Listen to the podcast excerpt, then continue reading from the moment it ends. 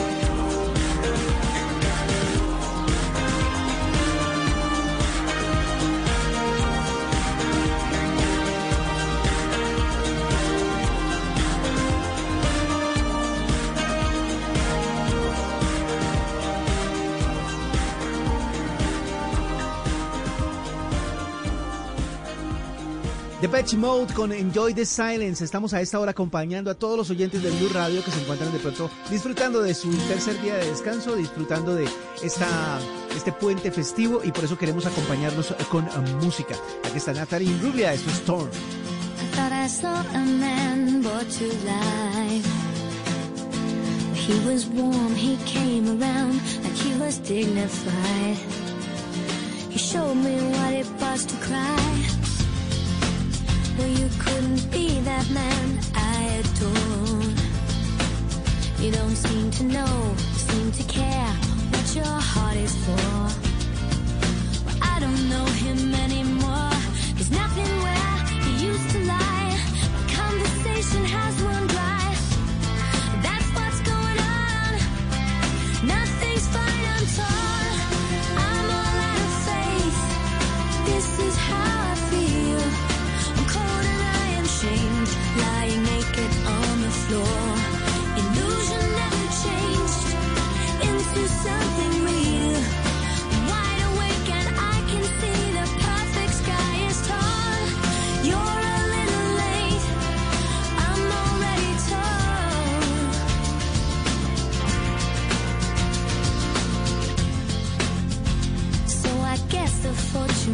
Fortune right. I should have seen just what was there and not some holy light. But you crawl beneath my veins and now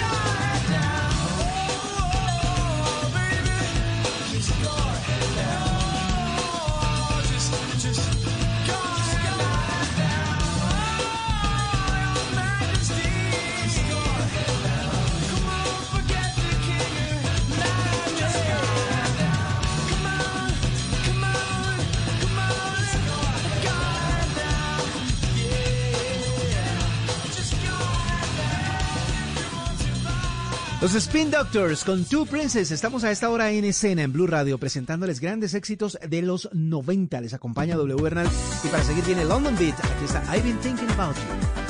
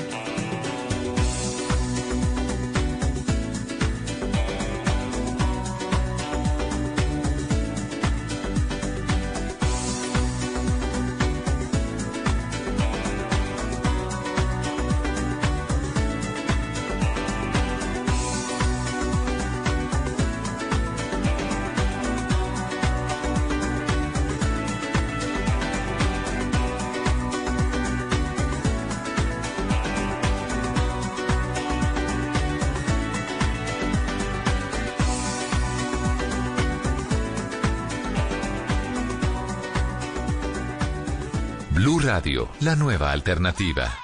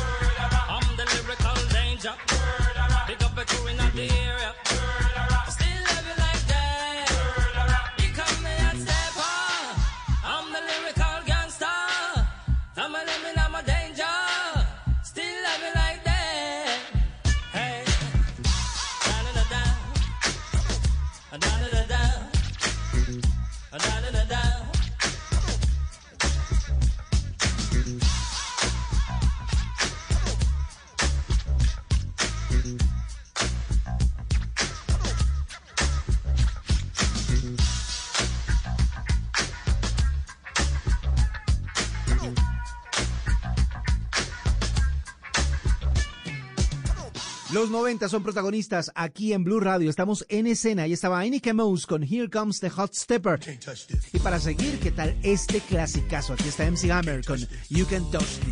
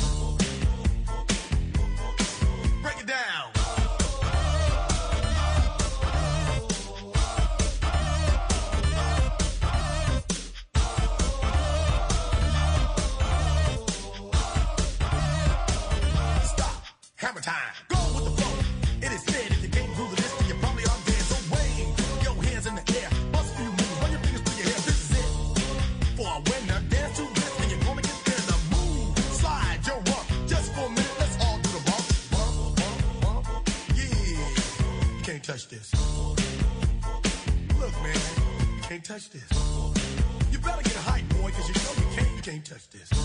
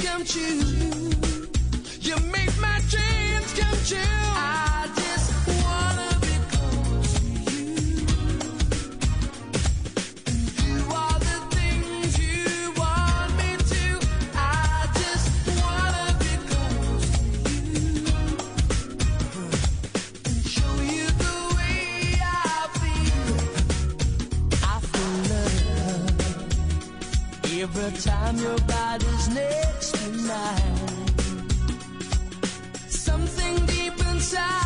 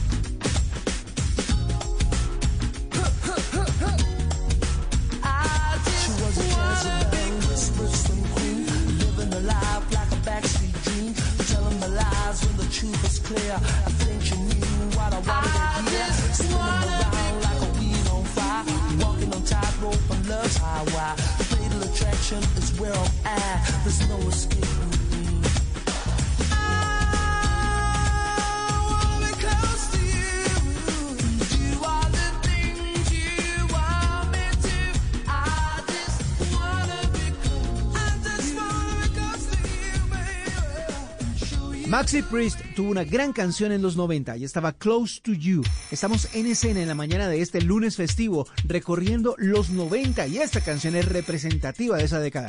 Aquí está Bad Boys Blue, eso es How I Need You.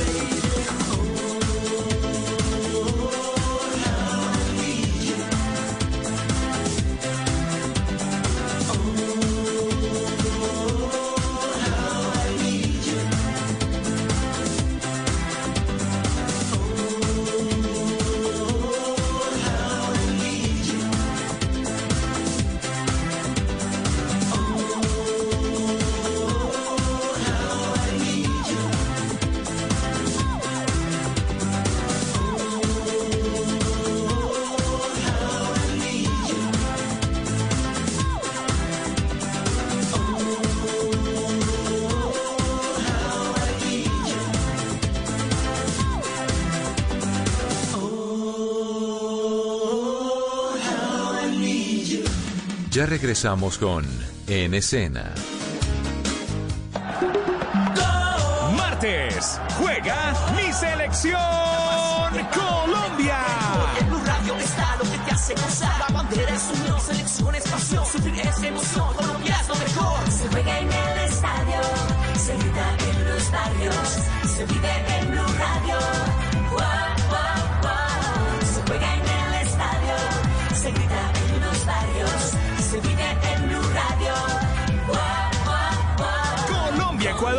En Blue Radio desde las 2 de la tarde. Radio eliminatoria con todos los partidos de la eliminatoria. Blue Radio. Acompañando a nuestra selección Colombia siempre. Blue Radio, la nueva alternativa. Voces y sonidos de Colombia y el mundo en Blue Radio y bluradio.com. Porque la verdad es de todos. 11 de la mañana, un minuto, aquí están las noticias. Los bomberos de San Andrés están pidiendo a la comunidad que tan pronto mejoren las condiciones climáticas y organicen en grupos de trabajo para empezar a apoyar a los afectados. Diana Ospino. Willy Gordon, comandante del Cuerpo de Bomberos de San Andrés, informa que en estos momentos las vías están bloqueadas por árboles y ramas desprendidas por los fuertes vientos. Indicó que debido a la magnitud de las afectaciones ocasionadas hasta el momento por el paso de Iota, solicitaron a la comunidad ayuda una vez mejoren las condiciones climáticas, esto mientras llegan las autoridades. que la comunidad se organice en grupos jóvenes de trabajo que puedan empezar a las fases de recuperación y apoyar dentro de su misma barriada. Y que apoyen en algunas tareas de afectación que tiene la misma comunidad. Informó que aunque en San Andrés hay reportes de bastantes damnificados, la situación más crítica se presenta en Providencia, entre ellos daños al hospital de la isla. Y les contamos que el huracán Iota de categoría 5 causará daños sobre el Caribe Occidental al acercarse a Nicaragua y Honduras. Estefanía Montaño. El huracán Iota probablemente llegaría a tierras en donde las lluvias torrenciales del pasado huracán Eta saturaron el suelo, dejándolo propenso a nuevos deslizamientos de tierra e inundaciones, y donde la marea de tormenta podría alcanzar una impactante altura de 3.6 a 5.6 metros por encima de las mareas normales. Se están llevando a cabo evacuaciones desde zonas bajas de Nicaragua y Honduras, cerca de su frontera común, donde los vientos y las lluvias fuertes iniciaron desde anoche. De acuerdo al Centro de Huracanes de Estados Unidos, el huracán Iota se centra a 235 kilómetros al sudeste de Cabo Gracias a Dios en la frontera entre Nicaragua y Honduras y se mueve hacia el oeste a 17 kilómetros por hora. Y la Capitanía de Puerto de Santa Marta confirmó la reapertura de las playas y las actividades para la prestación de los servicios turísticos. Desde Radio Magdalena, William Fierro. La Capitanía de Puerto de Santa Marta confirmó que las condiciones meteomarinas son favorables, lo que ha permitido la reapertura en la prestación de servicios eh, turísticos. Ya se ha permitido el zarpe de pequeñas embarcaciones y el disfrute de las playas en esta zona de la región Caribe, como lo confirmó el teniente eh, de navío Carlos Mario Rodríguez, eh, encargado de la Capitanía de Puerto de esta capital. Buenos días, acuerdo a los reportes del Centro de Investigaciones, en la jurisdicción tenemos condiciones metromarinas mucho mejores de las que presenciamos el fin de semana con el paso del huracán Iota. Eh, actualmente tenemos algunas zonas de operación, de, al momento tenemos apertura normal de playas. La Capitanía de Puerto informó que hay que estar muy pendiente de los cambios climatológicos y de los boletines informativos que se están emitiendo permanentemente, lo que verifica las actuales condiciones meteomarinas en toda la zona. Fueron imputados cargos a cuatro personas que estarían involucradas en la construcción ilícita de un cementerio en La Calera, en Cundinamarca. José David Rodríguez. Oscar, según la investigación, Jairo Andrés Díaz, entonces secretario de Planeación del municipio, habría modificado el uso del condicionamiento de uso del suelo en el lugar en donde se proyectó entonces la construcción de este cementerio. Dice la Fiscalía General de la Nación que al parecer se declaró el terreno zona de utilidad pública en contravía de las disposiciones del Plan de Ordenamiento Territorial que prohíbe la existencia de cementerios en áreas pobladas o residenciales. Y a los deportes les contamos que el colombiano Sebastián Villa volvió a actuar en el fútbol de Argentina. Cristian Marín. Oscar, ayer Boca Juniors sorprendentemente cayó en el estadio La Bombonera un gol por cero frente a Talleres de Córdoba en la tercera fecha de la Copa de la Liga de Argentina. De nuevo el técnico Miguel Ángel Russo contó desde el vamos con la presencia del colombiano Sebastián Villa, que paulatinamente va recuperando su normalidad en la parte competitiva. Villa fue titular y además el técnico lo mantuvo en campo durante todo el compromiso. El ex Deportes Tolima al final tuvo una calificación de 6.5. En Boca se resintieron las bajas de Faura, Campuzano y Cardona futbolistas que están en la selección Colombia en el proceso de eliminatoria. Vale la pena recordar que el viernes anterior Sebastián Villa recibió la autorización de la justicia argentina para poder salir del país. De igual forma, la justicia argentina continúa con el proceso judicial al que está siendo sometido Sebastián Villa, después de que su expareja lo denunciara por violencia de género. Noticias contra reloj en Blue Radio. A las 11 de la mañana, 5 minutos, noticia en desarrollo. La Comisión Mundial de Áreas Protegidas de la Unión Internacional de Conservación de la Naturaleza alertó que la deforestación en Colombia es peor que en Brasil y lamentó que la salud de la Amazonía esté pasando por un momento delicado. La cifra Wall Street abrió hoy con subidas y el Dow Jones de Industriales, su principal indicador, ganaba 1.14%, animado por el anuncio de la efectividad de una vacuna contra la COVID-19 desarrollada por Moderna. Y quedamos atentos porque en Perú piden que el debate previsto para hoy por parte de la Junta de Portavoces del Congreso se retransmita en vivo en aras de la transparencia y en plena crisis política por la moción de censura contra el expresidente Vizcarra y la dimisión de Manuel Merino. La de esta y otras noticias en blueradio.com. Continúen con NSN. Si es humor, Humor, qué bombita, ¿bien o no? Hola Jerry, ¿cómo está la cosa ahí? ¿Están optimistas? ¿Usted ha bailado mucho? Eh, bueno, primero que todo, eh, gloria a Dios. Eh, se- se- segundo que todo, eh, gloria a Dios. Yo cuando entreno, pues no me desconcentro en esas cosas tan banales como el baile. Es más, eh, cuando tiran un centro, yo la agarro bajando, ¡ay! La agarro bajando, ¡ay! Yo la agarro bajando. Voz ¡ay! Populi. Si a los 35 minutos del primer tiempo pregunta, ve, ¿cuál es Colombia? Voz Populi. Pensando en políticos colombianos, yo creo que no hay nadie más perdido en este momento que nuestro Pachito Santos, el embajador, pero el de Voz Populi, por supuesto. ¿Y ahora qué hago? ¿Qué camino tomo? ¿Hacia dónde me dirijo? Recuerde que yo soy el güey, no Uribe. ¿Pero qué me recomienda? Que renuncie. Oye, este aparato está fallando demasiado. El que está fallando es usted. De lunes a viernes desde las 4 de la tarde. Si es humor, está en Blue Radio, la nueva alternativa.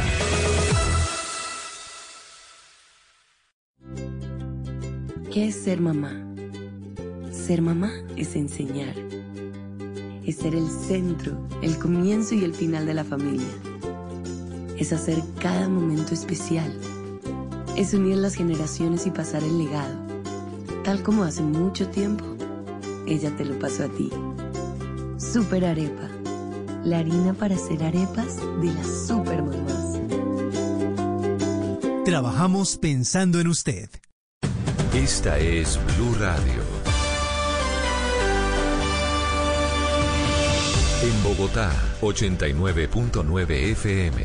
En Medellín, 97.9 FM. En Cali, 91.5 FM. En Barranquilla, 100.1 FM. En Cartagena, 1090 AM. En Bucaramanga, 960 AM. En Pereira y el norte del Valle, 89.2 FM. En Tunja, 103.1 FM. En Villavicencio, 96.3 FM. En Armenia, 89.2 FM. En norte de Santander, 97.7 FM. En Neiva, 103.1 FM. Y en Córdoba, 96.0 FM. También en bluradio.com. En Facebook, Blue Radio Colombia. A través de Twitter en arroba Blue Radio Co. Y en la señal de TDT.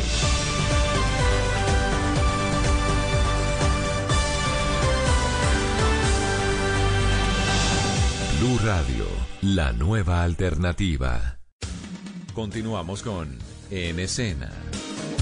Estamos de regreso con la música en escena en Blue Radio para seguir recorriendo los noventas. Estamos en escena y lo que continúa con eh, estas canciones representativas de la década. Aquí está Forum Blondes con WhatsApp.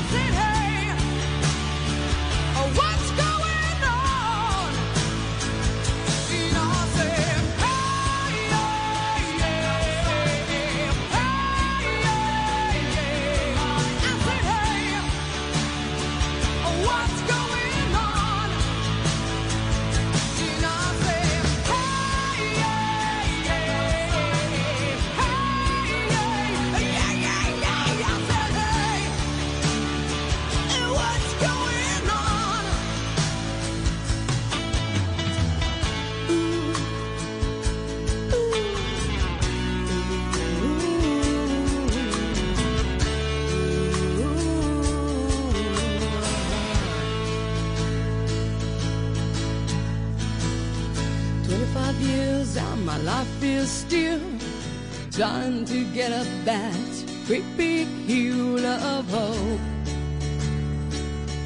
for a destination. Estás escuchando Blue Radio y BlueRadio.com.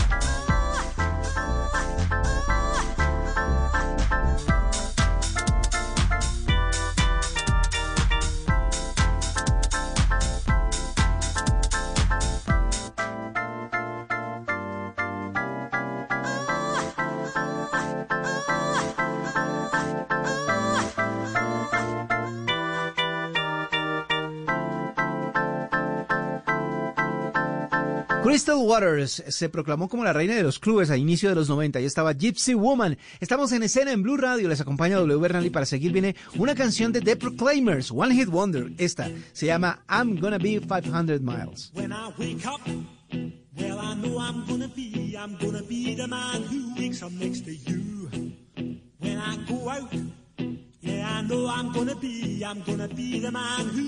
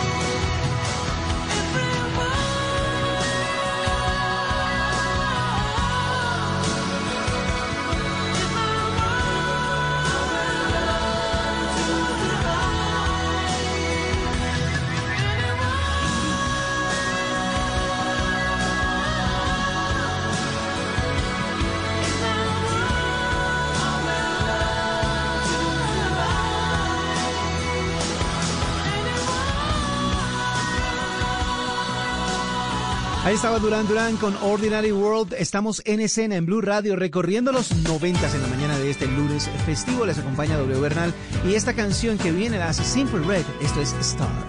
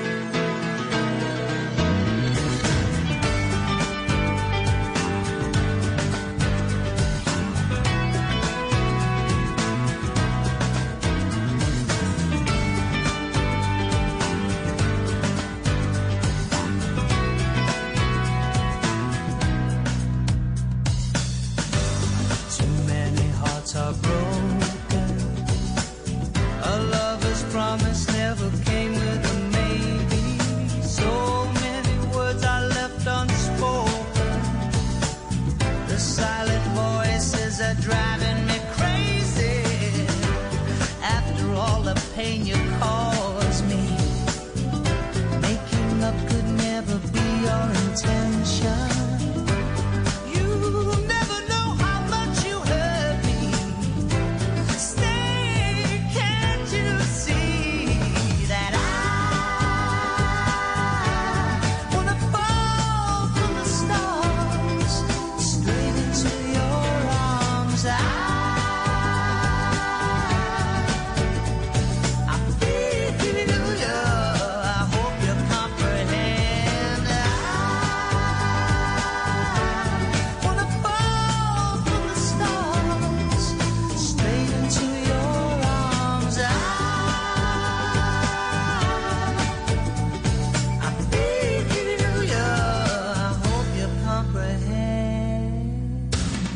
regresamos con En Escena.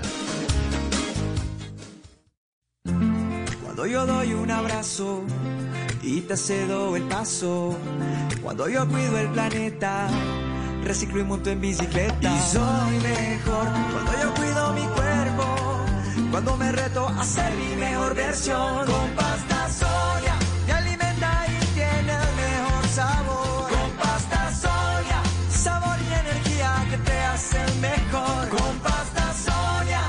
Trabajamos pensando en usted.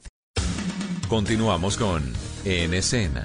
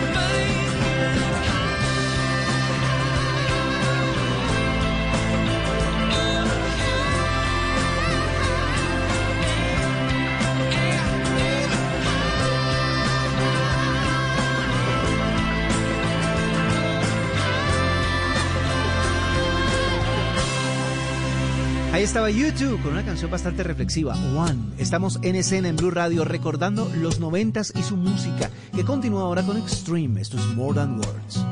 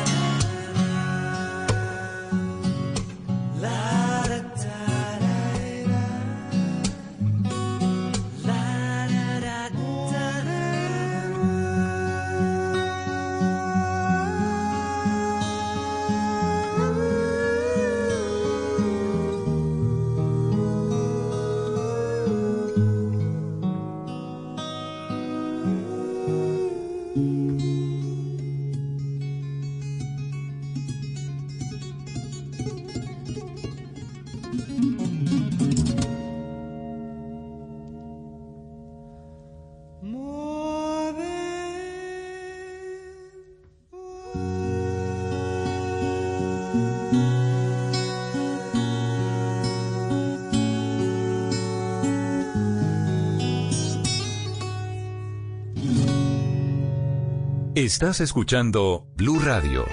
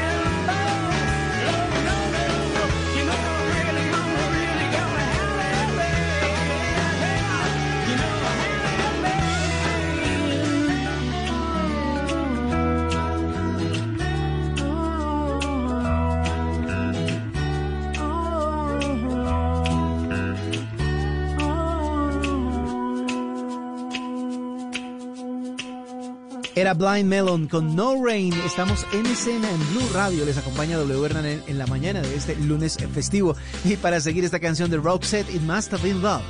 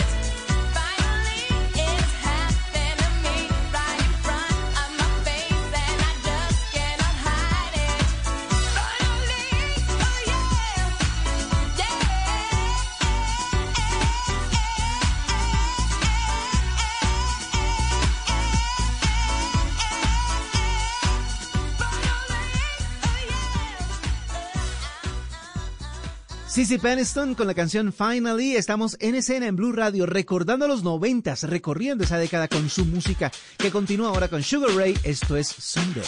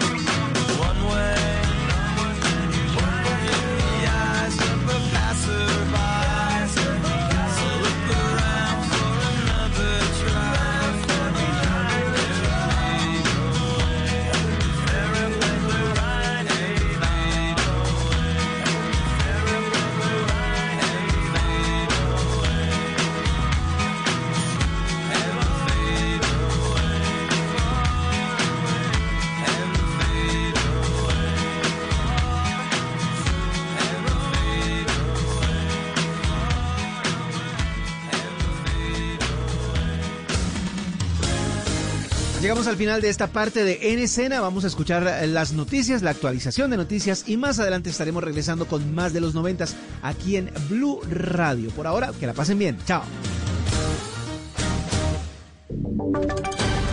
Voces y sonidos de Colombia y el mundo en Blue Radio y bluradio.com, porque la verdad es de todos. 11 de la mañana, 59 minutos. Estamos a tan solo 20 segundos de llegar a las eh, 12 del mediodía. Momento de actualizar las noticias en Blue Radio, lo más importante de Colombia y el mundo. La noticia, por supuesto, el paso del huracán Iota, que ya es categoría 5, la máxima categoría. Está azotando el archipiélago de San Andrés y Providencia.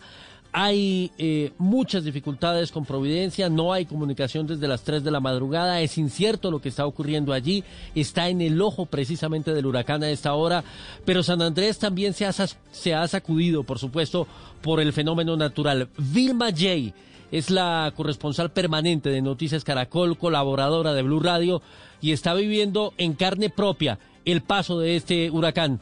Hola Vilma, buenas tardes. Buenas tardes. Así como usted lo acaba de describir, estoy viviendo en estos momentos el paso del huracán Iota por el archipiélago y tengo que decirle que es realmente eh, desalentador el panorama que tenemos en estos momentos por los fuertes vientos, las lluvias que se presentan. Eh, presentan, un recorrido por el centro de la isla y de verdad se puede notar decenas de árboles caídos, ramas, eh, varias tejas de los negocios y de las casas que están en el centro también se perdieron. Sigue lloviendo a esta hora muy intensamente acompañado de vientos huracanados y de verdad que nos sentimos muy preocupados por nuestros hermanos de la isla de Providencia, que como usted lo decía, no sabemos nada de ellos desde la madrugada cuando perdimos toda clase de comunicación. Se cree que en la isla de Providencia hay muchas personas afectadas y que desde las horas de la madrugada empezaron a llegar a los albergues que dispusieron las autoridades locales. Son ocho en total los que hay en la isla de Providencia y esperemos que estén a salvo. Es nuestra oración, nuestro más eh, profundo anhelo de que ellos se encuentren bien y esperando nosotros aquí en San Andrés tener un reporte de las autoridades. Ahorita que estuve haciendo un recorrido en el carro, vi muy activamente a todos los organismos de socorro eh, trasladándose a esos llamados de emergencia que está haciendo la comunidad. Y así como también está la lluvia y el viento, sigue la solidaridad, solidaridad de los sanandresanos. Vi a muchas personas ayudando a los vecinos que resultaron afectados. Y en esos momentos yo me encuentro en el carro cargando eh, mi celular porque la isla de San Andrés y Providencia se mantiene sin el servicio de energía. Ha sido muy complicada la comunicación con las personas que están en el continente, pero desde acá, desde San Andrés, yo solamente les puedo decir que oren por nosotros, que nos mantengan con sus buenos deseos porque lo necesitamos. Claro que sí, Vilma, por supuesto, son momentos difíciles los que están viviendo ustedes, la gente de Providencia. Eh, usted tiene, me imagino, amigos, por supuesto, en Providencia. ¿A, a qué hora se pudo comunicar por última vez? ¿Qué le contaron? ¿Qué le dijeron? Bueno, en Providencia también tengo familiares, allá tengo primos, ellos eh, decidieron abandonar sus hogares e irse a unos sitios más seguros, ya que algunas de sus viviendas están hechas de madera y otras están muy cerca a la playa, por lo que decidieron abandonar sus casas y llegar al- a donde unos vecinos y a otros se fueron a, los albergues que dispuso que la mayoría están en las iglesias. Y acá en San Andrés ah, la comunicación no ha sido muy buena pero en la medida que hemos podido hemos tratado mi familia se encuentra afectada familiares que viven en la loma al sur de la isla. Eh, la vivienda de mi tío resultó gravemente afectada porque el techo se voló completamente y mm, bueno, sabrá toda la incertidumbre que todo esto produce en estos momentos, pero hay que agradecer que la vida continúa, que es lo que ha primado y agradezco porque ellos estén a salvo. Eso es lo más importante, la integridad, la vida de las personas. Por supuesto, pues los bienes, ni más faltaba, es el esfuerzo para algunos de toda una vida, pero lo más importante es preservar la vida. Nos alegra que por lo menos allí en San Andrés ellos estén bien. Vilma, esta gente, digamos, como su tío, como su familia, que mm, se ha quedado sin techo, que ha sufrido el embate de, de Iota de esta manera, va a tener que ir a albergues, se va para algún sitio en este momento o hay manera con las provisiones que han logrado el gobierno del archipiélago y los organismos de socorro tratar de suplir un poco la situación para quedarse en casa? Bueno, según la última comunicación que tuve con mi tío, él se trasladó pues a la casa de una hermana y allí me cuenta que está bien, que está a salvo, pero la casa sí completamente despechada. Eso eh, se recupera. Lo importante es la vida ahora y como lo decía anteriormente, aquí en San Andrés hay seis refugios donde las personas eh, pueden empezar a llegar. Allí hay ayudas humanitarias, colchonetas, hay varios kits de aseo y también de, de cocina, alimentos que desde el día anterior el, la- el Comité Departamental de Gestión del Riesgo llevó a estos albergues para tenerlos ya preparados por las emergencias que están sucediendo en el día de hoy. Pues Vilma, un abrazo a la distancia, toda nuestra solidaridad, nuestra compañía desde acá, muy pendientes de lo que está pasando en el archipiélago y nuestra gratitud inmensa, por supuesto, por la colaboración siempre con las noticias de San Andrés y Providencia.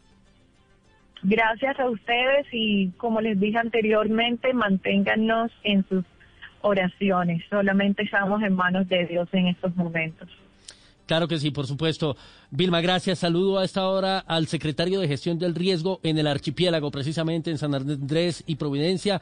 Es eh, Walden eh, Downs. No sé, eh, secretario, si estoy pronunciando bien el nombre. Walden Downs.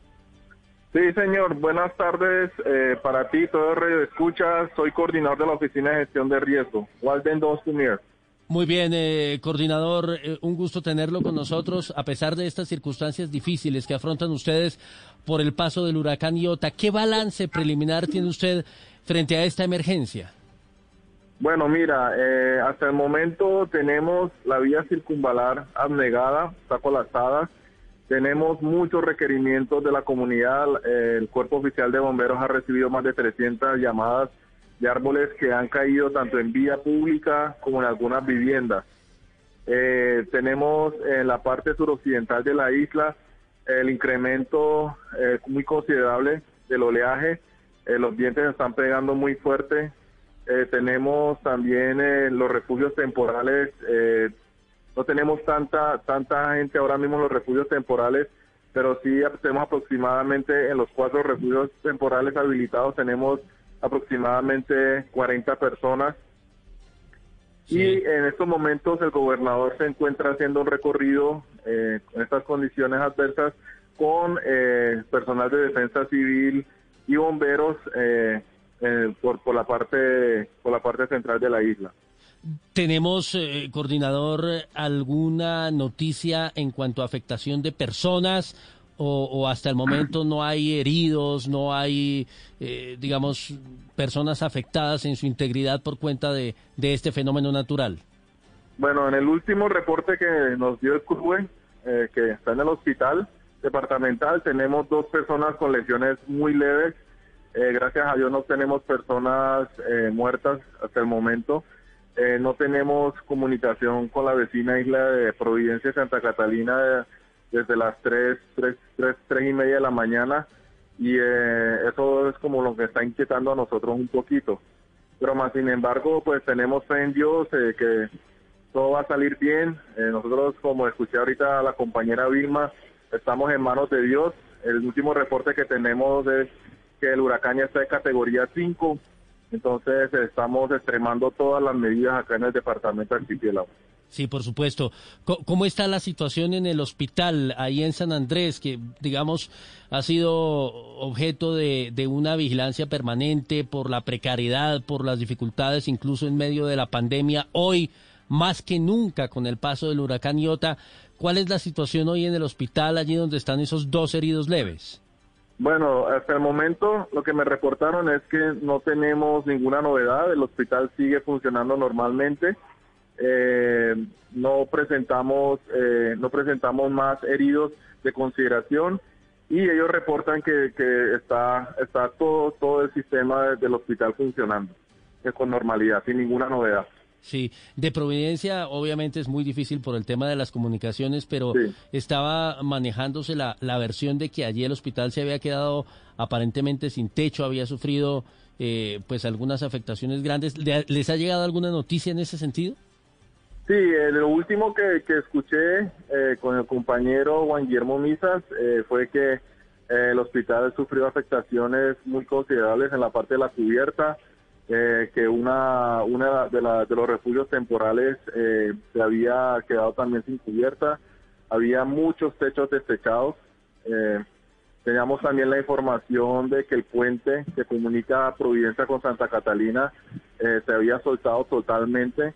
Entonces estamos pues a la espera de comunicarnos con ellos lo más pronto posible para mirar a ver cómo está la situación ahora mismo con ellos. Sí, por supuesto.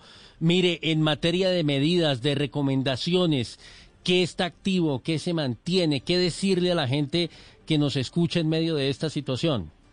Bueno, nosotros eh, mantenemos nuestras medidas preventivas. eh, con el tema de los turistas, pues obviamente eh, ellos no pueden estar en la vía pública, ni los turistas, ni los residentes. Eh, mantenemos todo el comercio cerrado. Eh, tenemos los refugios habilitados. Para muchos ha sido muy imposible llegar a estos refugios por el tema de la cantidad de árboles que tenemos que han caído en vía pública. Entonces, eh, la recomendación que les damos a la, a la comunidad que nos está llamando es eh, llegar más, más prontamente a la casa de un amigo, de un vecino que yo tengo al lado, que su vivienda de pronto puede resistir mayor los vientos que las mías. Eh, seguimos muy atentos a las indicaciones del IDEAM, al Centro Nacional de Huracanes, y Dios delante, Dios no quiera que, que suframos de pérdidas humanas, eh, que es lo más, como lo más tristemente eh, que se puede dar en estos tipos de eventos adversos. Sí, sin duda alguna. Mire, entendiendo eh, la, la crisis, por supuesto, a raíz de, de esta situación y lo que puede significar el paso lento, porque lo hemos dicho desde temprano, digamos, en el Sí. foco, en el nudo del, del huracán, los vientos son fortísimos, vientos de 225, 250 kilómetros por hora, pero el fenómeno señor. como tal va relativamente despacio, lo cual hace mucho más difícil eh, el panorama porque es de cierta manera un poco estático y azota con más fuerza el punto en el que se encuentra. Teniendo en Es cuenta correcto. eso y el cierre de los aeropuertos, ¿cómo están previendo ustedes el envío de ayuda humanitaria para la gente que, que resulte afectada, que ya está afectada en San Andrés y que puede resultar Bueno. mucho más afectada en Providencia? Bueno, pues gracias a Dios contamos eh, con técnicos de la Unidad Nacional de Gestión de Riesgo. Ellos llegaron desde el día anterior. Tenemos en prealistamiento eh, unos kits de alimentos, kits de cocina, tenemos colchonetas, pero como lo mencioné anteriormente, eh, el tema de- del tránsito por las vías es muy, pero muy complicado. Hay cinco brigadas del Cuerpo Oficial de Bomberos que se encuentran distribuidos por toda la isla haciendo todo lo que tiene que ser con salas de, árboles. Ahí tenemos muchas, pero muchas llamadas de la comunidad, dándonos a cada rato que hay muchos árboles que están obstruyendo no solamente la vía, sino también que han caído sobre a la infraestructura y de sus viviendas. Entonces, eh, en estos momentos eh, estamos estamos en eso, eh, mirando a ver cómo habilitamos esta vía y como lo que tú dijiste anteriormente, o sea, una, un huracán de categoría 5 no, es cualquier evento de una tormenta tropical o una huracán categoría 1. Eh, estamos en estos momentos mirando a ver que llega ahorita el señor gobernador de su recorrido y vamos a ingresar nuevamente a la sala de crisis. Del gobierno nacional, ¿quién los acompaña allí en San Andrés? Sé que la directora del IDEAM está en Providencia. ¿Hay alguien Sí. en San Andrés del gobierno nacional? Mm, eh, nosotros, nosotros está, como te mencioné anteriormente, hay cinco compañeros de la Unidad Nacional que están acá acompañándonos a nosotros permanentemente. Eh, estamos eh, mirando a ver cómo va a ser ese, esas ayudas humanitarias que vamos a entregar, que vamos a recepcionar con la ayuda de la Fuerza Aérea, con la Armada, eh, cómo vamos a hacer es- ese, ese primer primera ayuda que vamos a entregar al municipio de Providencia y estamos trabajando coordinadamente entre todos como Sistema Nacional de Gestión de Riesgo de Desastres eh, para mirar a ver cómo vamos a solventar esta difícil situación. Bueno, ahí está pues el panorama, el resumen de lo que está ocurriendo en San Andrés y Providencia. Walder Downs, el eh, coordinador de la Oficina de Gestión del Riesgo allí en el archipiélago. Coordinador, muchas gracias, muy amable. Bueno, eh, muy, amable a ustedes, eh, muchas gracias por estar pendiente de nosotros y pedirles que sigan orando por nosotros para que, para que hagamos esto muy rápidamente y, y que no tengamos pérdidas de vidas humanas. Que así sea, que así sea, por supuesto, cuente con estos eh, micrófonos con Blue Radio para llevar información de servicio y para apoyar a San Andrés y a Providencia en este momento difícil. Muchas gracias, bendiciones a todos. 12 del mediodía, 14 minutos. Saludo a Diana Ospino que se integra a esta transmisión, a este resumen de noticias. Con eh, lo último a propósito del huracán Iota, eh, nos decía el eh, coordinador de la gestión del riesgo que ya son cerca de 40 personas que han llegado a los albergues, pero usted tiene un reporte todavía más actualizado. Diana, ¿qué es lo último? Sí, Wilson, lo que pasa es que son alrededor de 40 personas en cada uno de los albergues, por eso entre todos eh, habría más de 90 ciudadanos que han buscado refugio en estos sitios que habilitó la gobernación del Atlántico para del, de San Andrés Providencia para atender a los a las personas afectadas por este huracán. Lo último que ha manifestado la Dirección General Marítima es que el huracán Iota llegó al archipiélago de San Andrés y Providencia y Santa Catalina con vientos de hasta 250 kilómetros por hora y algunas ráfagas que incluso alcanzan los 280 kilómetros. Indicó la DIMAR que el huracán continúa con un desplazamiento lento hacia el oeste y que el ojo se ubica a tan solo 8 kilómetros de Providencia. La teniente de navío Maritza Jefe encargada del Servicio Meteorológico Marino Nacional.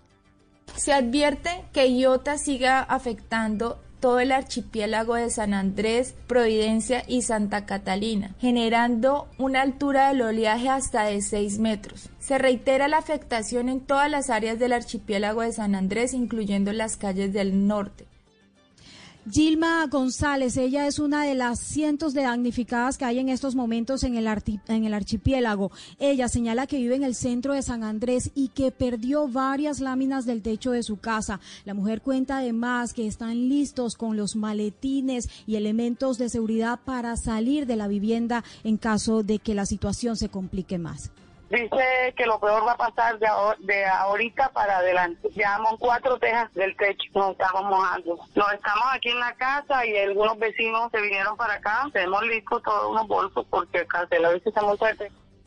Por su parte, la congresista de San Andrés, eh, Elizabeth Jay, confirmó antes de que se perdiera toda comunicación con Providencia, como ya lo confirmaba además el coordinador de la Oficina de Gestión de Riesgo de San Andrés, que parte del techo del hospital de Providencia se vino abajo el techo del hospital, parte del techo se fue también en Providencia, es bastante crítico, está incomunicada, se cayó la antena de comunicaciones en, Providencia, tampoco hay por celulares ni VH, el aeropuerto está cerrado, tanto San Andrés como Providencia. y lo último que está informando la Armada es que un hombre de 67 años de edad de origen italiano fue rescatado por las unidades de guardacostas de San Andrés y Providencia, momentos en que el velero en que se encontraba ubicado al sector de Los Almendros fuera arrastrado por los fuertes vientos hacia alta mar. Gracias al llamado de alerta por parte de la comunidad se logró hacer el rescate de este ciudadano en medio de toda la dificultad que genera las condiciones climáticas por las que atraviesa en estos momentos la isla. Hay que decir además que desde la sala de crisis nacional de la Unidad Nacional de Gestión del Riesgo se empieza a realizar todo el despliegue operativo y el plan de respuesta para atender al archipiélago de San Andrés, Providencia y Santa Catalina por el paso del huracán Iota, que en estos momentos es de categoría 5.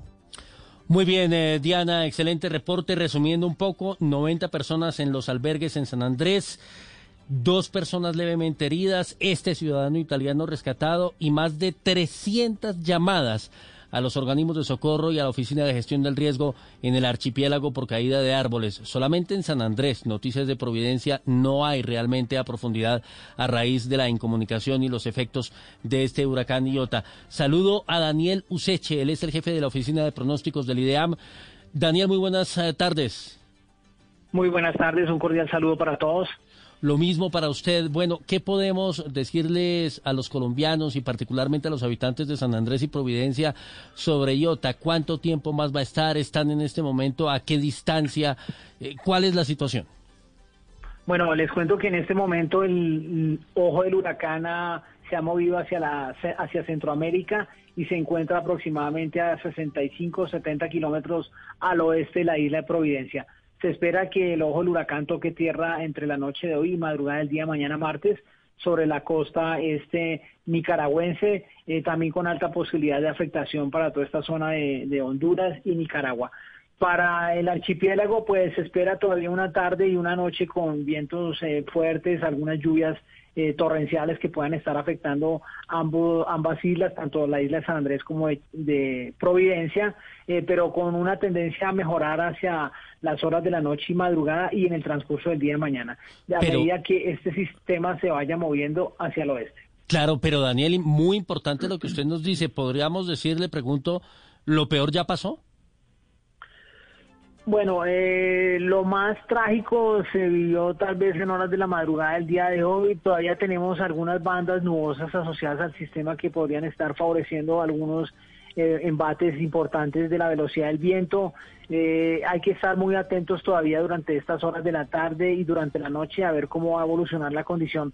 Pero a medida que el sistema se vaya aproximando hacia Centroamérica, pues eh, la afectación va a tender a- a disminuir en el archipiélago. Hmm.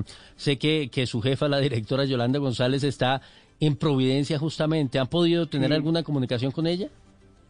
Bueno, la última comunicación que tuvimos con nuestra señora directora eh, fue a las dos y media de la madrugada, más o menos. Eh, ella nos está informando que en ese momento estaban eh, recibiendo lluvias torrenciales, los vientos eran muy intensos, con ráfagas fuertes por encima de los eh, 100 kilómetros por hora. Eh, y de ahí en adelante pues no hemos vuelto a recibir comunicación con ellos, no tenemos eh, un teléfono satelital allá con el cual nos podríamos comunicar, pero tampoco ha sido posible la comunicación. Muy complejo. Bueno, pues Sí, eh, afortunadamente ya poco a poco Iota se va moviendo, ya empieza a dejar Providencia, van a sentirse coletazos, van a sentirse efectos. Lo más importante nos queda por saber qué sucedió finalmente porque no hay comunicación, pero por lo menos en esa presencia del ojo del huracán ya es eh, de alguna manera alentador lo que usted nos cuenta. Daniel, muchas gracias. Feliz tarde para todos, con mucho gusto. Lo mismo, señor. Muy bien, 1221. Hago un recorrido ahora por otras regiones del país que también se han visto sumamente afectadas por esta emergencia invernal. Comienzo en Dabeiba, en el departamento de Antioquia. Estamos en todos los puntos, estamos presentes allí, en el lugar de la emergencia. Susana Paneso, al lado de la gente, con la búsqueda de los desaparecidos y con el hallazgo también en las últimas horas, lamentablemente, de otra persona fallecida. ¿Qué es lo último, Susana? Hola. Hola Wilson, pues lo último es que afortunadamente encontraron con vida a dos de las personas que estaban reportadas como desaparecidas. Hablamos de Carlos Enrique Pineda y Lady Yurani Úsuga. Estas dos personas eh, las encuentran las autoridades, es información en desarrollo, pero como usted lo decía, también se encontró sin vida a María Marlene Zapata. Esta es la cuarta víctima mortal que deja la emergencia por lluvias en Dabeiba y es en realidad una tragedia para una familia completa. Los Zapata, habitantes de la vereda Dabeiba Vieja, desde el sábado en la madrugada buscan desesperadamente a cuatro de sus familiares. Pues ya encontraron a María Marlene Zapata, la primera que encuentran los organismos de socorro entre el barrio que cubrió por completo la zona en la que vivían. La noticia la recibieron desde uno de los albergues acá en el casco urbano de Dabeiba sus familiares. Hablamos con Claudia Zapata, la prima de la víctima. No, pues a pesar de que es algo muy duro, estamos muy contentos porque dimos con, con ella y porque pensamos que nunca la íbamos a encontrar. Nos dijeron que ya está comprobado, el hermano mío estaba allá y dijo que, que realmente era ella. Pero entonces queremos ir a ver qué va a pasar con el cuerpo, si se lo van a llevar, porque se lo han estado llevando. María Marlene se suma entonces a Gabriel Lópera de 85 años, Sandra Milena Gaviria de 19 años y a la pequeña Cataleña de 19 meses, las cuatro víctimas mortales que deja la emergencia por lluvias en Dabeiba, occidente antioqueño. Muy bien, Susana. Eh, seguimos allí, por supuesto, en Dabeiba pendientes. Vamos ahora a Cartagena, volvemos al Caribe colombiano. Las inundaciones han bajado, pero la emergencia ha sido también grave en la capital del departamento de Bolívar. Dálida Orozco ha hablado con los damnificados. Dálida, buenas tardes. Bueno, volvemos a Cartagena en cualquier momento. Hablamos antes de la situación en el departamento del Chocó. Las vías sumamente afectadas. Se han recuperado poco a poco, pero por supuesto las consecuencias son graves. Un problema también para el transporte de alimentos, para los viajeros, para el manejo de la economía de la región. Mm, Además, por supuesto, de la situación de los damnificados. 21 mil personas afectadas en esa región del país. Valentina Herrera. Wilson, buenas tardes. Precisamente Juan Esteban Gil, director del Invías, estuvo visitando esa zona del Chocó, espe- específicamente el municipio de Lloró, donde recordemos hay 2.860 personas damnificadas, no solo por las inundaciones, sino también porque la creciente del río Andágueda destrozó el puente peatonal que comunicaba la población rural con la urbana. Según el funcionario, allí ya van a comenzar las mejoras de este puente, la reconstrucción de este puente y también la intervención del muelle que resultó inundado. Puente que comunica los dos sectores de la, cabecera urbana. El puente que comunica las dos zonas principales urbanas quedó totalmente colapsado. Para garantizar el trabajo sobre la vía de acceso y sobre el muelle fluvial como única forma de conectarnos. Los otros trabajos por parte del Invía se concentran en la vía que conecta a Chocó con Antioquia. Y es que en el tramo entre Quibdó y en el sector conocido como La Mansa, que es el ingreso a Antioquia, se han registrado ya 47 derrumbes de diferentes proporciones y varias pérdidas de banca entre los kilómetros 66 y el kilómetro 76 más 500. Allí ya trabajan con maquinaria amarilla para poder habilitar el paso en tan importante departamento. Muy bien, Valentina, voy a Cali. Ciudadanos venezolanos están, eh, o ciudadanos más bien de distintos sectores en el Valle del Cauca, están eh, recolectando ayudas humanitarias para enviar al departamento del Chocó, justamente allí uno de los más golpeados por la ola invernal. Víctor Tavares. Wilson, son ayudas que están siendo recolectadas por la colonia chocuana en Cali para que las autoridades y organismos las entreguen en Lloró, el municipio más afectado por la ola invernal en Chocó. Sofía Castro es una de ellas. Estas inundaciones pues también causaron deslizamientos y la destrucción de muchísimas viviendas. Entonces lo que más se necesita es la recolección de ropa, cobijas, agua, colchones o colchonetas, alimentos no perecederos y botiquines de primeros auxilios. Para las personas que no Estas ayudas se espera que sean entregadas en Quibdó el próximo viernes. Muy bien, señor. En el centro del país también se siente el eh, impacto de las lluvias de la emergencia invernal. Cundinamarca, particularmente, varios municipios afectados, los bomberos, los organismos de socorro trabajando. Muy crecido el eh, río Bogotá y en Usme hubo también emergencia. ¿Qué es lo último, José David Rodríguez? Wilson, se mantienen los niveles altos del río Bogotá y afecta varios municipios del departamento de Cundinamarca. En cuanto a la localidad de Usme, recordemos, en horas de la mañana se registró allí un deslizamiento y ocho viviendas eh, fueron afectadas. Pero vamos a escuchar rápidamente a Álvaro Farfán, él es capitán de bomberos de Cundinamarca. Nos encontramos en este momento en máximo alistamiento para responder de manera oportuna a cualquier llamado de nuestra comunidad, teniendo en cuenta las fuertes lluvias que se han presentado y donde se ha generado afectación de varios Chía, municipios. Cajicá, Cota son los municipios más afectados en Cundinamarca. En otras noticias, 12 del día 27 minutos, el ejército confirmó la identidad de los dos menores de edad que murieron en un retén en un operativo en el departamento del Huila. Mauricio Medina. El departamento del Huila confirmó los hechos ocurridos en el sector del Palmar, zona rural del municipio de San Agustín, donde en medio de labores de control militar del área y la redacción de un soldado del batallón de infantería número 27 del Magdalena, fallecen dos menores de edad identificados como Celino Urúa Delgado, de 14 años de edad, y Emerson Alejandro Duzán, de 16 años. Luis Mauricio Espina Gutiérrez, mayor general, quinta división del Ejército Nacional. Finalmente nos enteramos, son dos eh, infantes de 14 y 16 años, dos menores de edad, eh, los dos eh, fallecidos en las circunstancias que acabo, que acabo de relatar en el dispositivo en donde nos encontrábamos. En este momento, pues hemos, eh, nos, nos están acompañando todas las autoridades. 12-28, muy grave lo que está ocurriendo allí en el departamento del Huila. Quedamos pendientes de lo que digan el ministro de Defensa y de la cúpula militar que viajaron al lugar. Es muy delicado la muerte de dos menores de edad en un retén del ejército en eh, zona rural a las afueras del municipio de San Agustín. Un tema sumamente delicado. Vamos ahora al departamento del Cauca. Se confirma el asesinato de cuatro personas. No cesa la violencia en esa región del país. Freddy Calvache. El alcalde del municipio del Tambo, Carlos Vela, dijo que dos de los asesinatos se registraron en el corregimiento San Juan del Micay, zona limítrofe de este municipio y Argelia, con la costa pacífica del Cauca. complicado porque esa zona hemos hablado con el gobierno, hemos hablado con el ejército, hay, hay ejército en la zona, no, no sabría ya qué, qué, qué hacer. pues, eh, hay, hay dos pelotones allá en la zona, tanto por Argelia como por el Tambo, entonces complicada ya la situación. Las otras dos personas asesinadas fueron encontradas sin vida en la vereda Bello Horizonte, zona rural del municipio de Argelia. Sus identidades aún no han sido reveladas. En noticias internacionales, otra vacuna contra COVID-19 ha brindado noticias positivas hoy en el mundo. La estadounidense Moderna entregó detalle lo que se dice Estefanía Montaño.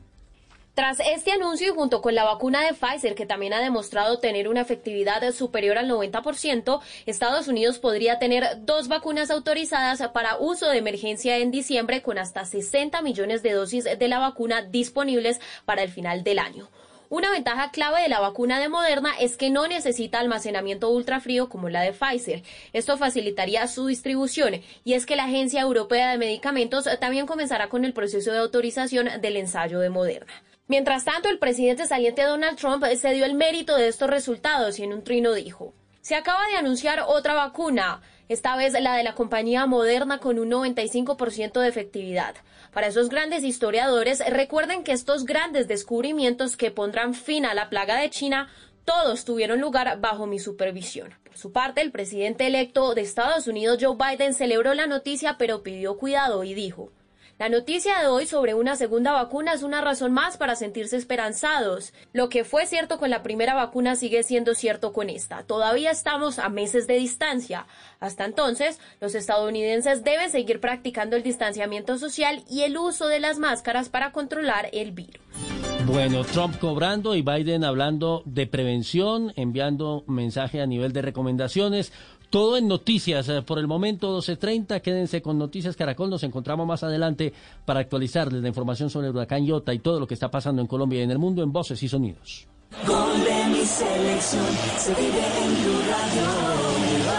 Valió la pena la espera. Mi selección Colombia. Jornada eliminatoria en Blue Radio. final se anunciaba. Con Banco W. Así de simple. Así de amable. Chevrolet Onis Turbo RS. No vino a inventar nada. Vino a cambiarlo todo. Blue Radio. Con el fútbol. Radio eliminatoria. Blue Radio. La nueva alternativa. A continuación, en Blue Radio, nos conectamos con Caracol Televisión para escuchar las noticias de Colombia y el mundo. Emisión del mediodía.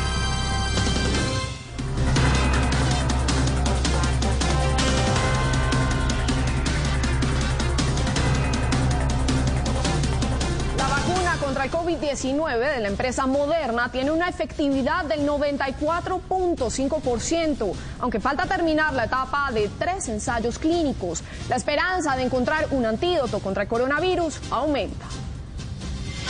Más restricciones en el mundo ante el aumento de contagiados de coronavirus. Suecia pidió a sus ciudadanos quedarse en casa y Michigan y Washington en Estados Unidos comenzaron cuarentenas parciales.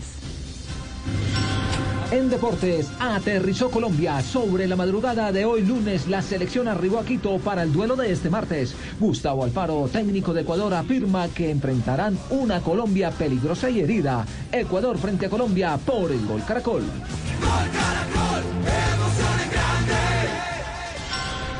Sofía Vergara fue elegida como la mejor actriz de comedia en los People's Choice Awards 2020.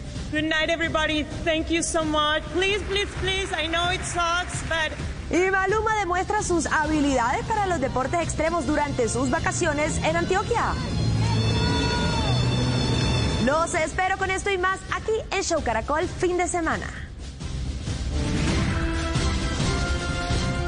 Desde el Centro de Noticias de Caracol Televisión en Bogotá, esto es Noticias Caracol fin de semana con Juanita Gómez y Daniela Pachón.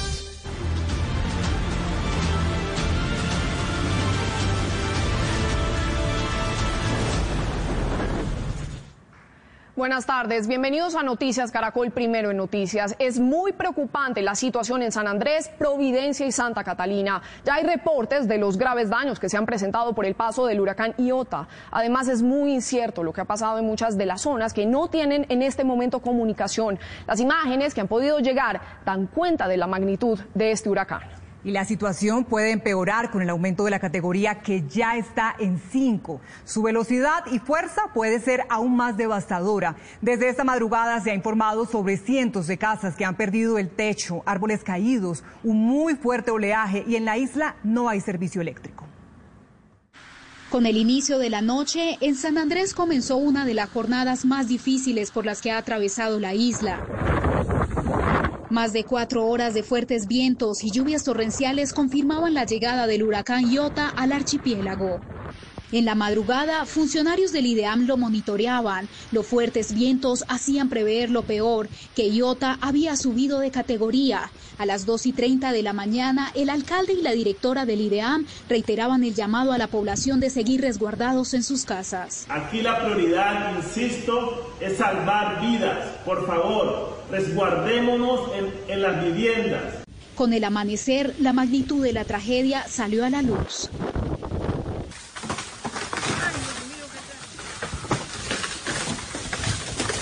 Lamentablemente por la caída de los árboles en las calles no tienen vía para llegar a rescatarnos. Mira dónde está el techo arriba del palo de limón, limón mandarina. Decenas de árboles caídos, casas desechadas y vías cerradas por toda la isla de San Andrés hacen parte de los estragos que deja el huracán Iota a su paso por el archipiélago. Son las 8.19 minutos de la mañana. Estamos haciendo un recorrido por las calles de San Andrés y como ustedes lo pueden ver ya se notan algunas ramas de árboles caídos. Tejas y trozos de árboles quedaron sobre las calles. Decenas de barrios resultaron afectados. El comercio en la isla se mantiene cerrado. 9 de la mañana a esta hora llueve fuertemente en San Andrés, hay vientos muy fuertes y ya se ven afectadas muchas viviendas, sobre todo aquí en el barrio obrero, donde sus vecinos ya están reunidos para ayudar precisamente a las viviendas que han resultado más afectadas. Como ustedes lo pueden ver, ya están recogiendo algunas tejas que por los fuertes vientos se han caído. En el sector de San Luis y otras playas de la isla se evidencia la fuerza de los vientos. Las olas alcanzan hasta los 6 metros de altura. El zarpe de embarcaciones permanece suspendido. En la isla se mantienen las restricciones y se pidió a los habitantes del archipiélago que se mantengan en sus viviendas o que se trasladen hasta los refugios dispuestos. Según las autoridades, el archipiélago se encuentra sin energía eléctrica y la isla de Providencia permanece incomunicada. 12.36, a esta hora logramos comunicación con nuestra corresponsal Vilma J. Vilma, buenas tardes. ¿Qué es lo último en la isla de San Andrés? Cuéntenos. Continúan las fuertes lluvias y vientos aquí en San Andrés ante el paso del huracán Iota que ya alcanzó la categoría número 5. Como ustedes lo pueden ver, la brisa está muy fuerte. Miren cómo se mueven estas ramas de acá y la verdad es que ya se han caído varios de los árboles. Nos vamos a mover en estos momentos. Ustedes como pueden verlo, miren de la avenida Francisco este árbol acaba de derrumbarse en estos momentos. Hay que tener mucha, mucha precaución. Queremos saber cómo están nuestros hermanos en Providencia, así que cuando tengan comunicación, por favor, hacernos saber cómo está nuestra gente de Providencia. Como les contábamos hace unos segundos, acaba de derribarse este árbol que está ubicado en la avenida Francisco Newell y también ya se encuentra inundada. Pueden ver hasta dónde nos llega el agua en estos momentos aquí en la avenida Francisco Newell, que está la bahía, donde varias embarcaciones ya han resultado afectadas. Seguiremos informando en la medida que sea posible y que recobremos nuevamente la señal. En estos momentos San Andrés y Providencia se encuentran sin el servicio de energía. Así que a todos ustedes, por favor, sus buenos deseos su más sincero apoyo y su más sincera oración por este archipiélago que tanto lo necesita. Impresionante, Vilma, cuídese, por favor. Y a esta hora nos acompaña Daniel Useche, él es el jefe de la Oficina de Pronósticos y Alertas del IDEAM. Daniel, gracias por estar con nosotros. Hace unas horas el huracán Iota pasó de categoría 4 a 5 y este es un evento de una magnitud que no conocíamos, nunca lo habíamos visto. Sí, es cierto, Juanito, un cordial saludo para usted y para todos los televidentes. Este es algo que pues no se había experimentado todavía en el territorio colombiano. Este huracán ahora de categoría 5 con vientos máximos sostenidos por encima de los 252 kilómetros por hora, continúa con su avance hacia el oeste, hacia Centroamérica, pero de, algo, de todas formas todavía en la tarde y noche de hoy vamos a estar eh, con algo de lluvias fuertes, eh, tormentas eléctricas y vientos por encima de lo normal y oleaje en el archipiélago de San Andrés y Providencia. Daniel, y eso es muy importante porque en este momento, ¿dónde está el huracán? ¿Dónde está Iota? ¿Cuál es su tránsito? Bueno, en este momento el huracán se está moviendo hacia Centroamérica, está aproximadamente a unos 70 kilómetros del centro del sistema de la isla de Providencia, al oeste de la isla de Providencia a medida que vaya desplazándose hacia eh, Centroamérica, pues va a estar arrastrando consigo estas condiciones de mal tiempo, pero de todas maneras las bandas nubosas asociadas al sistema todavía van a estar favoreciendo condiciones extremas en el archipiélago. Hay que tener en cuenta las marejadas que se puedan presentar, el mar de fondo que podría también estar afectando la costa oeste de todo del archipiélago de San Andrés y Providencia y Santa Catalina es decir, que se comienza a alejar lentamente. Y Daniel, ¿cuál es el pronóstico para las próximas horas? ¿Qué podemos esperar? Bueno, para las próximas horas eh, se espera todavía una condición bastante nubosa en el occidente del Caribe colombiano, el archipiélago de San Andrés y Providencia todavía con alta posibilidad de algunas precipitaciones acompañadas de actividad eléctrica, eh, vientos fuertes, los cuales van a tender a ir disminuyendo a medida que el ciclón tropical vaya eh, adentrándose en Centroamérica. Ahora el punto importante es el tema de las marejadas y el mar de fondo que podrían estar todavía afectando el archipiélago. Sin duda seguimos en alerta. Gracias, Daniel. Gracias, feliz día para todos. Está con nosotros el capitán de navío Luis Francisco Quecán de la Capitanía de Puerto de San Andrés y Providencia. Bienvenido, capitán. Sabemos que están en alto grado de alistamiento ante la emergencia invernal. ¿Qué significa esto? Y cuéntenos cuál es la situación que se reporta a esta hora en San Andrés. Bueno, buenas tardes. Un saludo para toda la audiencia de Caracol. En este momento en San Andrés nos encontramos en la parte más fuerte del paso del huracán eh, Iota, en este momento huracán de categoría 5. Eh, nosotros desde el día viernes aquí con todo el sistema de subvención departamental empezamos a alistarnos, a prepararnos para este momento tan complicado que tenemos.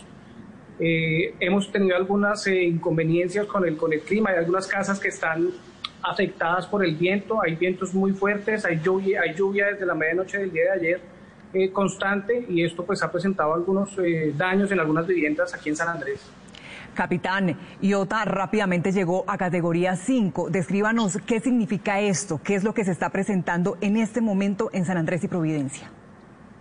Bueno, categoría 5 es la categoría más fuerte de los huracanes, quiere decir que tenemos vientos más de más de 250 kilómetros por hora.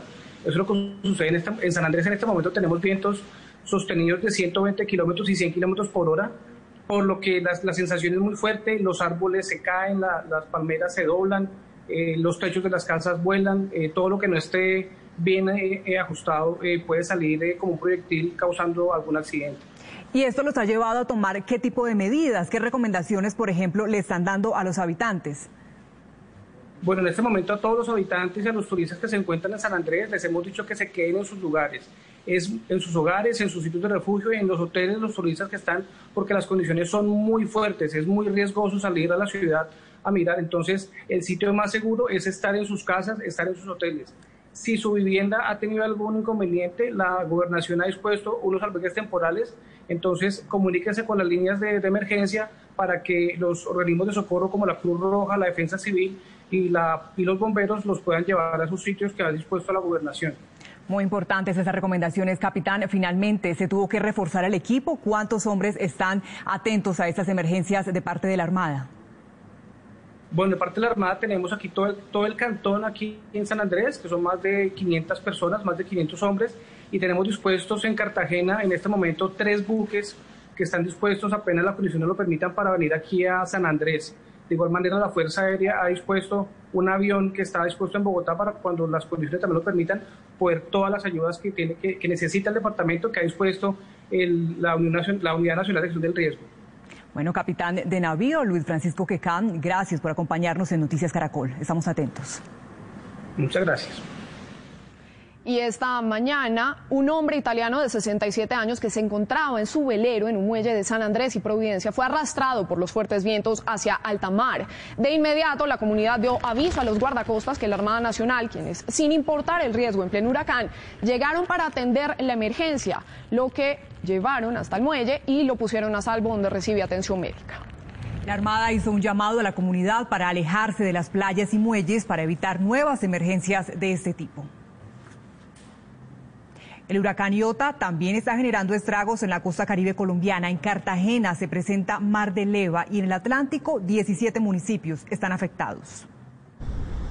Las vías aledañas a la playa y la bahía de las ánimas de Cartagena están inundadas. El mar se desbordó debido al paso del huracán Iota que provoca mar de leva en el Caribe colombiano.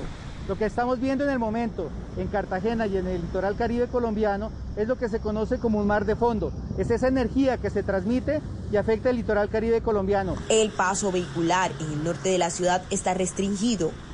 Las zonas más críticas son los barrios Manga, Boca Grande y el centro histórico. Las vías están prácticamente casi que fuera de servicio, los vehículos inundados de agua de mar causando daños vivo aquí frente al mar, la brisa tumba cuadros, nos está dañando electrónicos por la brisa salada. La zona de playas en Boca Grande está bajo el agua. Y en el corregimiento de Manzanillo, norte de Cartagena, la fuerza de las olas arrastró los kioscos que los nativos utilizan como establecimientos comerciales. Durante un patrullaje, Unidades de guardacostas desafiaron la fuerza del viento y la altura de las olas para rescatar en alta mar a estas personas que quedaron a la deriva cuando se trasladaban a la zona insular de la ciudad. Estamos totalmente agradecidos por sus servicios y por traernos nuevamente eh, a casa y volver sanos y salvos. Entre tanto, en el Atlántico ya son 17 los municipios afectados por las inundaciones y deslizamientos. En el municipio de Juan de Acosta, las playas permanecen cerradas por el fuerte oleaje y la erosión. Mi negocio, que es un negocio acabado de remodelar, me ha tocado colocar gatos de contención para que no se vaya porque se está socavando y se lo está llevando el mar. Las autoridades continúan en alerta y piden a los navegantes extremar medidas. Y ya continuaremos con la información en desarrollo que se está registrando en la isla de San Andrés y en Providencia. Ahora vamos a ir al departamento de Antioquia, donde más de 50 personas están siendo evacuadas de la vía Uramita da Beiba ante el riesgo de un nuevo deslizamiento. Y es que, según las autoridades, de no atenderse a tiempo, la tragedia por cuenta de estas lluvias podría ser incluso más grande. Erika Zapata, ¿y cuál es la situación hasta ahora? Juanita, muy buenas tardes, o mejor ni tan buenas, pues continúa la emergencia entre la vía Uramita da Beiba. Hay riesgo de que se caiga una montaña y asimismo un puente. Por eso más de 50 familias están siendo desalojadas de las tres veredas más afectadas, el Moán, Botón y Cajón. Yo los saludo específicamente desde el municipio de Dabeiba, donde se nota la desolación y la tristeza por cuenta de los habitantes, pues saben que están aumentando los desalojos. Aquí en la alcaldía municipal en horas de la mañana se presentaron algunos damnificados para pedir más ayudas, pues aseguran que están perdiendo sus enseres y sus cultivos. Para tener en cuenta, en la vía Uramita continúan llevando del bulto y varados algunos de los camioneros. Veamos el siguiente informe. Después de la tormenta no llegó la calma. Un nuevo movimiento de montaña y un puente en riesgo encendieron las alarmas en Dabeiba, Antioquia. Hemos detectado eh, unos represamientos de agua, tanto en la quebrada como arriba en el mar. Eh, entonces tenemos que mirar la profundidad de represamiento de agua, que no se haya formado una bomba. Esto apenas comienza, dicen muchos. Aunque la avalancha ya mostró su capacidad de daño, las secuelas que dejó podrían empeorar la situación entre la vía Uramita Beiba. En este momento precisamente estamos analizando esa situación para dar eh, un, comunicado para que sea desalojado toda persona allí porque hay que proteger la vida de cada uno de ellos. Son más de 50 familias las que deben ser desalojadas de las veredas El Moán, Botón y Cajón. Nos dijeron que eso se iba a caer y inmediatamente nos desalojaron, pero pero nosotros aquí estamos totalmente con las manos amarradas. Desde esta mañana, más de 20 personas ya fueron evacuadas. Tenemos pues mucha angustia y todo eso de los, de los que nos dejamos arriba en la vereda. Yo soy de la vereda del eso está muy horrible por las montañas. Hasta ahora son 125 los cultivos que se quedaron sin cosecha y hasta sin dueño por parte de la avenida Torrencial. El balance de las autoridades no es alentador porque mientras suman los rescatados, los que quedan siguen en riesgo. Precisamente estuvimos ayer en uno de los albergues de los cinco que hay en este municipio para las más de 500 familias afectadas. ante la emergencia. Esto lo hicimos de noche para ver las condiciones en las cuales comen y también duermen. Les preocupan los protocolos de bioseguridad, pues no hay buen distanciamiento social. Y precisamente estoy con Jonathan, él tiene 19 años. Jonathan, usted está quedando en uno de los albergues. ¿Qué tal se duerme allá? ¿Buenas condiciones? No, por el momento estamos viendo mal porque no hay colchoneta, hace mucho calor y de uno muy mal, muy incómodo dormir ahí. ¿Cuál es la principal necesidad? ¿Qué es lo que piden ustedes? O sea, por el momento, pues, o sea, hay mucha gente, necesitamos que otro refugio donde uno pueda, o sea, estar más cómodo y donde hayan, que traigan colchoneta para uno dormir. Muchísimas gracias. Para ampliar esta información, veamos la siguiente crónica. Con la barriga llena se pasa más fácil en las penas y aunque esta no es cualquier emergencia, aquellas familias que quedaron completas agradecen compartir juntos este sancocho. Y nos dan, nos dan sancocho y arrocito. ¿Y esa es la comida que más te gustaba cuando tenías tu casita antes de la emergencia? Yo en la casa hacía mazamorra, arepas, sancocho, lentejas, comida diferente, variada. Aquí sancocho venteado. pues sí, siempre anda sancochito. En medio de esta tragedia también hay historias de vida. Miren las mujeres voluntarias del municipio de Abeiba que vienen y preparan el menú del día. Este día me tocó a mí sancocho. Luego cojo el jugo y me voy bien llenita para dormir. Pero cuando cae el sol regresan las penas. Aseguran estas familias que están durmiendo amontonados como si al distanciamiento social también se lo hubiera llevado a la avenida torrencial. Llegó la hora de dormir y si yo con unos 50 de estatura se supone que debo caber entre esta cama y no quepo, no me imagino las penurias que pasa el señor de 1,80 que duerme aquí.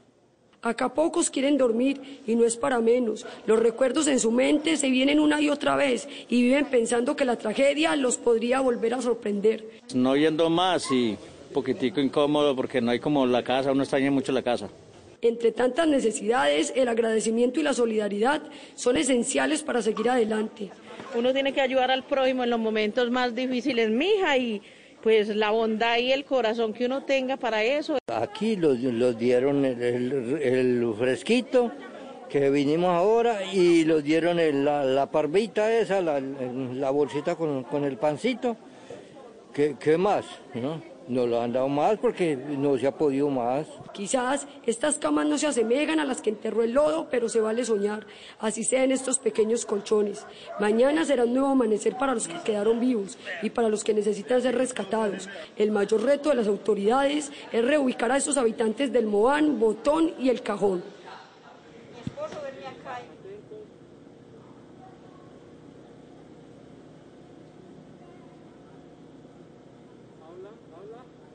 Miren el panorama aquí en Dabeiba, pocas personas en las calles. Se siente la tristeza por todos los damnificados y por las personas que llegan de las otras veredas a recibir aquí una acogida, a estar dentro de los cinco albergues que aquí se encuentran ubicados. Hay que tener en cuenta que por las fuertes lluvias permanecen cerradas las vías entre Medellín y Urabá y que la autopista Medellín-Bogotá solamente está habilitado el paso a un solo carril. Y mucha atención porque el gobernador de Antioquia, Aníbal Gaviria, acaba de confirmar que fueron encontradas tres personas más, el cuerpo de tres personas. Con esta ya serían cinco las personas desaparecidas. Seguramente con los tres helicópteros, la gobernación de Antioquia y la Fuerza Aérea seguirá buscando los demás desaparecidos. Estaremos muy atentos al desarrollo de esta información. Erika Zapata. Blue Radio. Blue Radio. Muy lamentable y las tristes consecuencias de la ola invernal se extienden por el país. Vamos al Chocó, porque un doble drama viven los habitantes de Lloró luego que bajaran los niveles de los ríos Atrato y Andágueda. En el Carmen de Atrato, un conductor permanece desaparecido bajo un derrumbe. Lodo, destrozos y desolación fue lo que dejó la creciente del río Andágueda. 300 familias de Boraudo en Lloró resultaron damnificadas. Todo es una pérdida total, se mojó todo y pico pero ahí estamos aquí recuperando lo que más podamos, mano. Lo del resto, algunos votamos. En el Carmen de Atrato desesperados están los familiares del transportador Joan Sebastián Quiroga. Solo se sabe que desde la madrugada del sábado su vehículo al parecer fue arrastrado por una luz de tierra en el sector del 10 en la vía Quibdó Medellín. Y sinceramente pido más apoyo porque ya hoy completamos prácticamente 50 horas sin saber nada de mi hermano y la labor es encontrarlo. Ya en el sitio está el ejército asegurando para que proceda la Policía Nacional con la Policía de Carreteras y Invías, que también ya llegó a Carmen de Atrato al sector de la Sánchez para poder hacer la búsqueda y el rescate de la persona con vida o sin vida. Los más de 40.000 damnificados por la ola invernal en el Chocó aún esperan las ayudas prometidas por el gobierno nacional. Y en Santander, las fuertes lluvias registradas en las últimas horas provocaron la caída de lodo y roca en la vía Bucaramanga-Barranca Bermeja, en el sector conocido como La Fortuna. El paso está cerrado cada hora mientras los trabajadores realizan las labores de limpieza. Los organismos de socorro ya declararon la calamidad pública en 28 municipios por las constantes precipitaciones que han aumentado el caudal de los afluentes. Hay alerta roja en el río Carare y alerta naranja en los ríos Fonce Suárez y Chicamocha. La situación más complicada se está viviendo en los municipios de, de, Puerto Parra, Enciso y Cimitarra, donde el reporte es de 800 personas damnificadas. Desbordamientos de quebradas y ríos y deslizamientos son algunas de las emergencias generadas por las fuertes lluvias en Bogotá y en varios municipios de Cundinamarca. Hablamos con las autoridades encargadas sobre lo que está pasando en esta región del país y esto nos contaron. En Cundinamarca, las autoridades han atendido durante este fin de semana más de 100 emergencias por deslizamientos, inundaciones, desbordamientos, caídas de árboles y postes de alta tensión, accidentes de tránsito y colapsos de los sistemas de alcantarillado. Se ha generado afectación de varios municipios de nuestro departamento, principalmente los que son de la Sabana Centro y Norte de nuestro departamento. De igual manera tenemos 1.370 hombres y mujeres activos en nuestros 84 cuerpos de bomberos que se encuentran haciendo monitoreo constante a las diferentes zonas de riesgo. Siete municipios con deslizamiento. Caso de municipios de La Vega, Granada, Anolaima, Soacha, entre otros. 18 municipios con inundaciones. Una invitación especial a todos los ciudadanos a que tengamos cuidado por las crecientes del río Bogotá, Río Negro, Río Subachoque. Por su parte, en Bogotá, las localidades que registran mayor número de emergencias por lluvia son Usme y Ciudad Bolívar. Hemos tenido incidentes tales como fenómenos de remoción en masa, algunos encharcamientos y la caída de árboles. Eh, dentro de lo más relevante se presentó la noche anterior en la vereda Curubital, donde se produjo una avenida torrencial en la quebrada Piedra Gorda eh, producto de la cual se vieron afectadas siete viviendas eh, y 11 familias. El Cuerpo Oficial de Bomberos de Bogotá está en máximo alistamiento para responder de manera oportuna ante cualquier emergencia que se registre en sus áreas de influencia e incluso para apoyar la situación en San Andrés y Providencia. Ante la grave situación por la que está atravesando San Andrés y Providencia, la Alianza Colombia Cuida Colombia ya inició labores para entregar ayudas a las personas más afectadas por el huracán y además las lluvias en el país. Es por esto que activó una campaña en la que se unen empresas privadas, las autoridades locales y nacionales y en la que pueden participar todos los colombianos haciendo sus donaciones en especie o en dinero. Las cuentas activadas para ayudar a los afectados son las cuentas a nombre de la Asociación Bancos de Alimentos de Bogotá. En Bancolombia, cuenta de ahorros 048-959-66431. Y en Da Vivienda, cuenta de ahorros 4563-0012-4504. Trabajando activamente para asegurar que somos eficientes en la entrega de ayudas a quienes más lo necesitan. Por eso queremos invitar a los colombianos a donar en www.colombiacuidacolombia.com o en los códigos QR que les indicaremos para que puedan hacerlo en alimentación, salud o también para el archipiélago, porque juntos podemos más y saldremos adelante. Y en otras noticias, mucha atención que la farmacéutica Moderna de Estados Unidos anunció que su vacuna experimental logró una alta efectividad para prevenir el COVID-19. Esta es la segunda empresa en ese país en informar en menos de una semana resultados que traen nuevas esperanzas al mundo. La empresa de biotecnología estadounidense Moderna anunció a través de este comunicado que su vacuna contra el COVID-19 tiene una eficacia del 94,5% para reducir el riesgo de contraer la enfermedad. Los resultados salen a la luz en medio de la etapa 3 de los ensayos clínicos que aún están en curso en Estados Unidos. Estos resultados no han sido, sin embargo, evaluados todavía por científicos independientes. Más de 30.000 participantes integran este ensayo clínico a gran escala. Si este nivel de eficiencia se mantuviera en la población general, se trataría de una de las vacunas más eficaces que existen, comparable a la de la rubiola, eficaz en un 97% cuando se aplican dos dosis. En comparación, las vacunas contra la gripe oscilaron entre el 19% y el 60% de eficacia en las últimas 10 temporadas en Estados Unidos. En cuanto a las vacunas, la OMS advirtió de nuevo que estas son parte de la respuesta contra el COVID-19, pero no una completa solución. Es importante destacar que una vacuna complementará las otras herramientas que tenemos. No las reemplazará. Una vacuna por sí sola no pondrá fin a la pandemia. La vacuna de Pfizer tendría una eficiencia del 90% y la vacuna rusa Sputnik 5 llegaría al 92%, según los resultados preliminares comunicados la semana pasada. Pero para entender el alcance de este anuncio, consultamos a varios epidemiólogos quienes además nos explicaron las dificultades que enfrentarían todas estas vacunas de ser aprobadas para ser traídas a Colombia. En el mundo todavía no existen vacunas con la tecnología de Pfizer y Moderna, que según los expertos se denominan RNA. Consiste en inyectar material genético buscando que las células humanas produzcan y sinteticen las proteínas que va a generar un entrenamiento y una inmunización. Aunque tienen una eficacia superior al 90%, los expertos también señalan que presentan algunos problemas. Tanto la de Pfizer como la de Moderna es que no existe ningún antecedente sobre el uso de vacunas de este tipo en humanos. Entonces se requiere una experimentación muy, muy robusta. Otro dilema que se plantea frente a estas vacunas es el de la refrigeración. En el caso de la vacuna de Pfizer, ya nos contaron que tienen que mantenerse a menos 80 grados. Es decir, se necesita un congelador especial hasta el momento en que se descongela para inyectarse. En el caso de Moderna, la vacuna de Moderna, eh, también nos contaron ya que la vacuna es estable por varios días en nevera.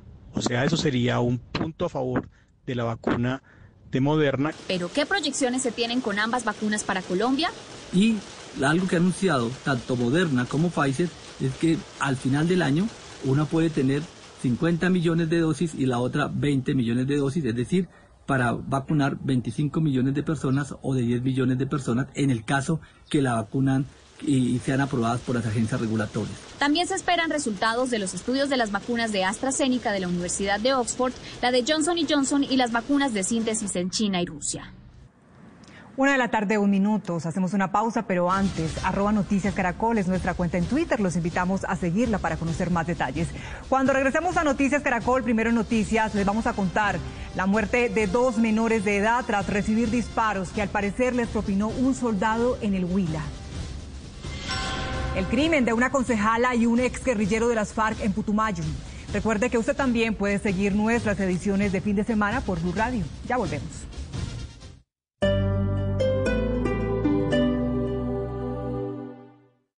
Esta es Blue Radio. Sintonice Blue Radio en 89.9 FM y grábelo desde ya en su memoria y en la memoria de su radio. Blue Radio, la nueva alternativa. Martes, juega mi selección Colombia. En Blue Radio está lo que te hace gozar. La bandera es unión, selección es pasión, sufrir es emoción.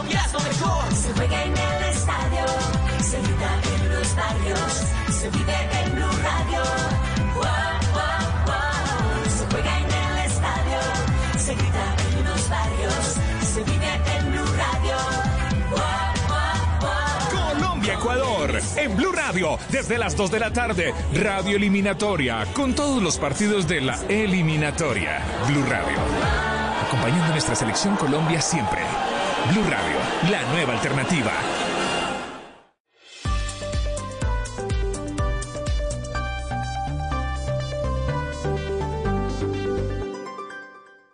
Solo la más alta conciencia sobre nuestra vida cambiará la suerte de esta pandemia. Agradecemos a cada uno de nuestros clientes por ser esos aliados estratégicos que siempre han estado allí. Sientan la plena confianza que nuestra relación no se verá afectada por esta coyuntura. Nuestras plantas de harina de trigo, maíz y nuestra división de pasta, galletas, café y cereales continuarán operando como siempre. En todo momento estaremos dispuestos a garantizar un excelente servicio. En Organización Solarte, trabajamos pensando en usted. Gol de mi selección se vive en Blue Radio. Valió la pena la espera. Mi selección Colombia. Jornada eliminatoria en Blue Radio. Final se anunciaba. Con Banco W. Así de simple. Así de amable. Chevrolet Onis Turbo RS. No vino a inventar nada. Vino a cambiarlo todo. Blue Radio. Con el fútbol. Radio eliminatoria. Blue Radio. La nueva alternativa. En Blue Radio hacemos una pausa musical y en un momento regresamos con las noticias.